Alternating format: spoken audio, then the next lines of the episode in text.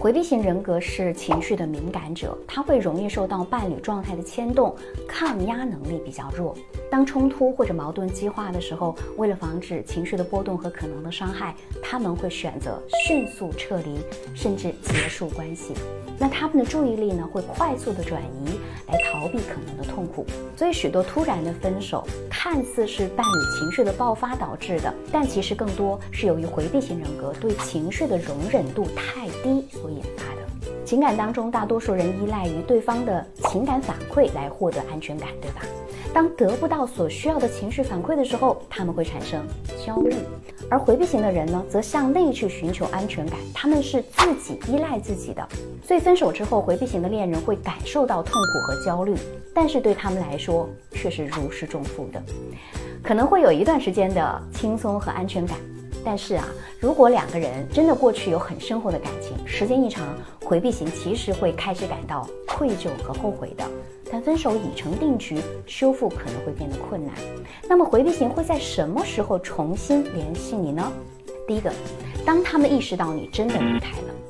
你可能会觉得那说了分手就是离开了。但是对于回避型来说啊，那只是暂时搁置了对情感关系的处理。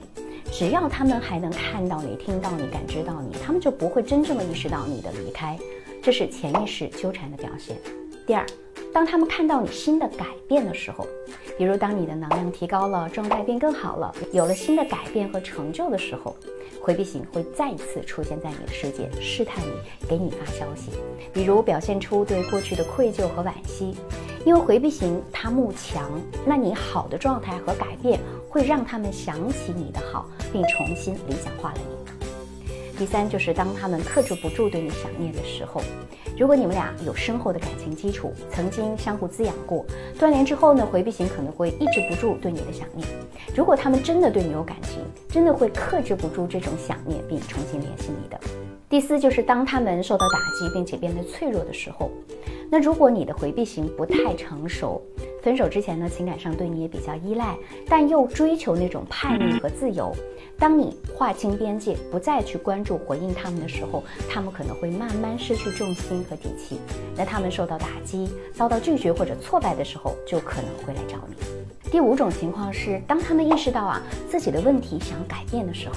那有些回避型可能在分手之后也尝到了苦头，或者通过学习啊、心理咨询，认识到了自己的问题，并有所启发，从而想要改变自己，并且回到你的身边。